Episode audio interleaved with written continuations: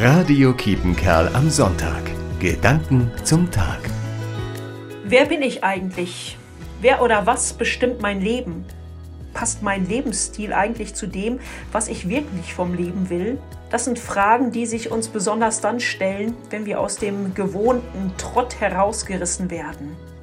Und oft stehen diesen Fragen am Beginn wichtiger Veränderungen. Von Rabbi Akiva wird erzählt, dass er einmal unterwegs war und dabei so in Gedanken, dass er vom Weg abkam und vor ein Tor geriet, vor dem ein Wachsoldat stand. Wer bist du? Was willst du hier? herrschte der Soldat ihn an.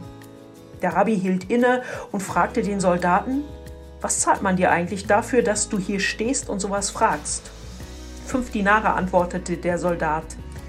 Rabbi Akiva daraufhin, und ich zahle dir das Doppelte, wenn du dich vor meine Haustür stellst und mir jedes Mal, wenn ich vorbeikomme, genau diese Fragen stellst.